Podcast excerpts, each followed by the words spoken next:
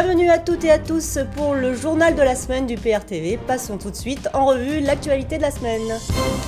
Coca-Cola sponsorise la présidence de l'Union européenne. Foodwatch dénonce le partenariat de Coca-Cola avec la présidence roumaine du Conseil de l'Union européenne.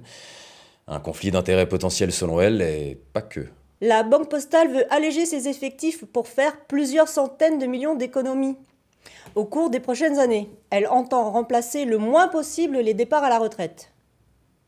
L'étrange obstination à vouloir privatiser Aéroport de Paris. Le processus de privatisation doit débuter la semaine prochaine avec l'adoption définitive de la loi Pacte à l'Assemblée nationale. Et il comporte encore de nombreuses zones d'ombre et pose de nombreuses questions. Macron à Versailles, l'archer à Rambouillet, les gardes statiques font craquer les policiers. Les syndicats de police dénoncent une situation pesante pour leurs collègues obligés de garder la résidence secondaire du président chaque week-end. Contrôle des chômeurs à présent, les agences Pôle emploi sous tension. Les intrusions d'usagers mécontents dans les agences Pôle emploi se multiplient et génèrent de la casse. Débordés, les agents des CAF sommés de traiter les dossiers de primes d'activité au détriment des minima sociaux. Dans toute la France, les caisses d'allocation familiale se disent dans l'incapacité de traiter toutes les demandes, en cause l'afflux 7 à 15 fois supérieur provoqué par la hausse de la prime d'activité décidée par Emmanuel Macron. Pour limiter les dégâts, certaines agences décident de fermer leur boîte mail, voire leur accueil. Carrément. Mm. Des micros dans les rues de Saint-Étienne pour assurer la sécurité des habitants. La ville de la Loire va installer 50 micros dans un quartier difficile. Ces capteurs alerteront la police municipale sur tout bruit suspect. L'expérimentation, qui doit durer 6 mois, est une première en France. Pendant 15 ans, entre 2002 et 2017, Europa a fiché ses auditeurs. En effet, à l'occasion d'un contrôle, la CNIL remarque qu'au-delà des informations classiques, les téléopérateurs qualifient les auditeurs avec des précisions sur leurs orientations sexuelles, leurs origines, leur religion, leur état de santé, voire en des termes insultants. GAFA, Bruno Le Maire admet qu'il n'y aura pas d'accord de taxation sur des géants du numérique sur leur chiffre d'affaires lors de la prochaine réunion de l'Eurogroupe du mardi 12 mars. Pour contrôler le monde de la finance, l'autorité bancaire européenne nomme à sa tête un lobbyiste bancaire. José Manuel Campa, chargé du lobbying de la banque Santander depuis 2014, a été nommé le 19 février à la tête de l'autorité bancaire européenne, chargée du respect des règles bancaires au sein de l'Union européenne. Macron défend l'usage du LBD ou flashball malgré les critiques de l'Europe et de l'ONU.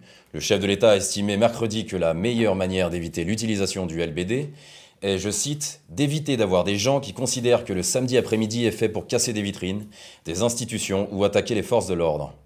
Monsieur Macron explique Je ne laisserai pas les forces de l'ordre sans aucun moyen ni d'assurer l'ordre public, ni de se défendre face à des gens qui arrivent aujourd'hui armés et avec les pires intentions. Un point sur les Gilets jaunes à présent, 16e journée de mobilisation, avec les chiffres des trois sources habituelles pour commencer, 40 000 pour le ministère de l'Intérieur, 96 247 pour le nombre jaune et 200 000 pour le syndicat Police en colère.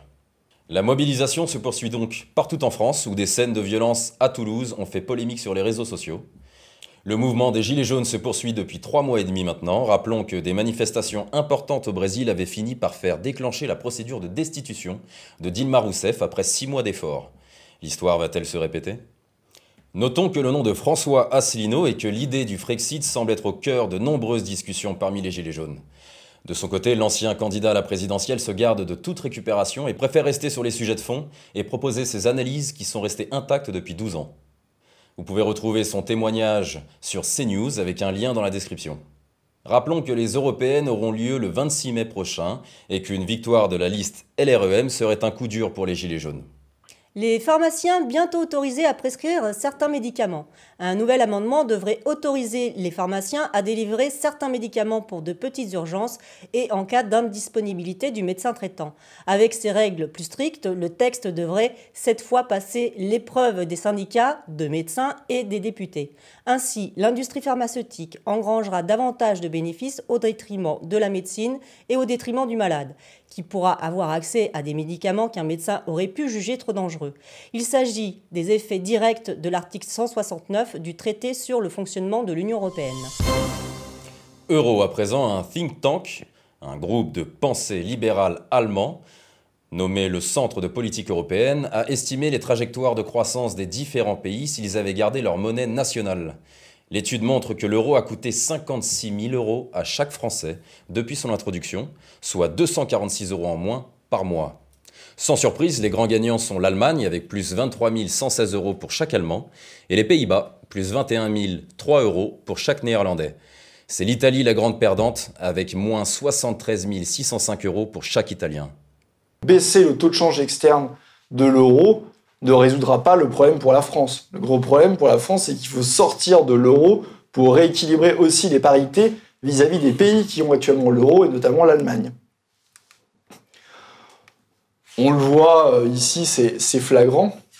Euh, les, déficits euh, et surplus des balances courantes, on voit grosso modo, à part au début des années 90, c'était assez stable, grosso modo, étiez tous autour de l'équilibre au niveau des pays. On voit après la divergence au moment de l'adoption de l'euro, où grosso modo, les excellents de l'Allemagne sont en grande partie les déficits de ses voisins. Le salon de l'agriculture se tenait la semaine dernière, porte de Versailles à Paris.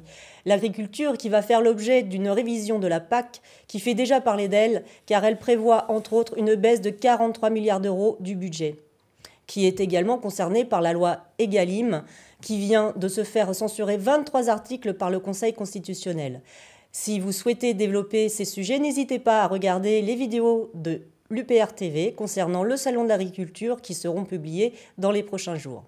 Il y a quand même des questions qui se posent, et notamment la nouvelle PAC. Qu'est-ce que vous en pensez?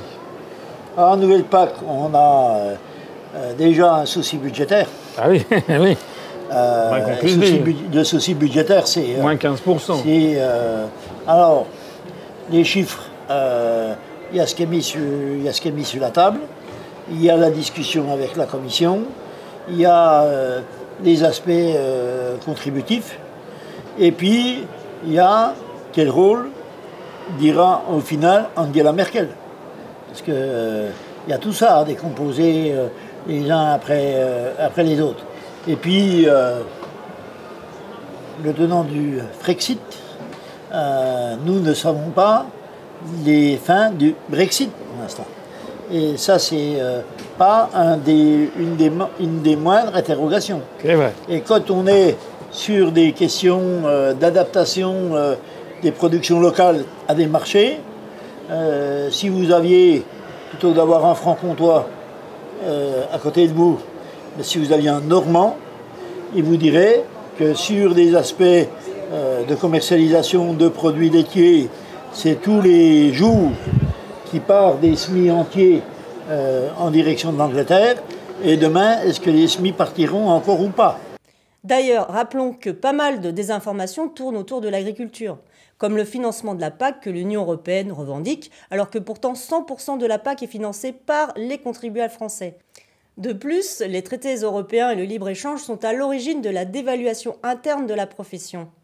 Et nous déplorons l'absence de protectionnisme national. Des éléments qu'il est bon de rappeler à l'approche des élections européennes et alors que la profession souffre de nombreux drames humains, car l'INSEE déplore un suicide d'agriculteurs tous les deux jours en France. Un reportage sur un producteur de lait qui n'a pas touché ses subventions promises par l'Union européenne pour le passage au bio vous sera bientôt proposé sur UPR TV. Un point important sur l'Algérie à présent, où la candidature de Bouteflika pour son cinquième mandat fait polémique. Une nouvelle manifestation a eu lieu à Paris ce dimanche, place de la République. Même s'il faut rester attentif à la situation, il est important qu'il n'y ait pas d'ingérence française sur la présidentielle algérienne, et que le peuple algérien, lui seul, soit le seul décisionnaire de son avenir. Industrie maintenant. Alors qu'en Europe, nous avons d'une part Airbus qui remodèle des avions sans pièces allemandes suite à la décision de l'Allemagne de geler les exportations d'armes à l'Arabie saoudite, et d'autre part l'incursion au capital d'Air France du gouvernement néerlandais qui vient concurrencer la part française. Il est intéressant de constater qu'outre-Atlantique, Donald Trump a réussi à faire signer un contrat de 20 milliards de dollars entre Boeing et le gouvernement vietnamien. Pourtant, les médias semblent prétendre qu'il ne s'était rien passé lors de ce sommet où il a rencontré Kim Jong-un. Allez, maintenant passons à la bonne nouvelle de la semaine. Cuba est l'un des rares pays à avoir abandonné les pesticides depuis les années 90 et en mesure maintenant les effets positifs. En effet, débarrassés des perturbateurs endocriniens, les abeilles se portent comme un charme au pays du cigare et de la salsa. Certains apiculteurs parviennent d'ailleurs à recueillir jusqu'à 45 kg de miel par ruche, alors qu'en France, la moyenne serait de 20 à 25 kg par ruche. Merci à tous de nous avoir suivis. Rendez-vous la semaine prochaine avec Zaman et Fabien pour un nouveau journal de la semaine.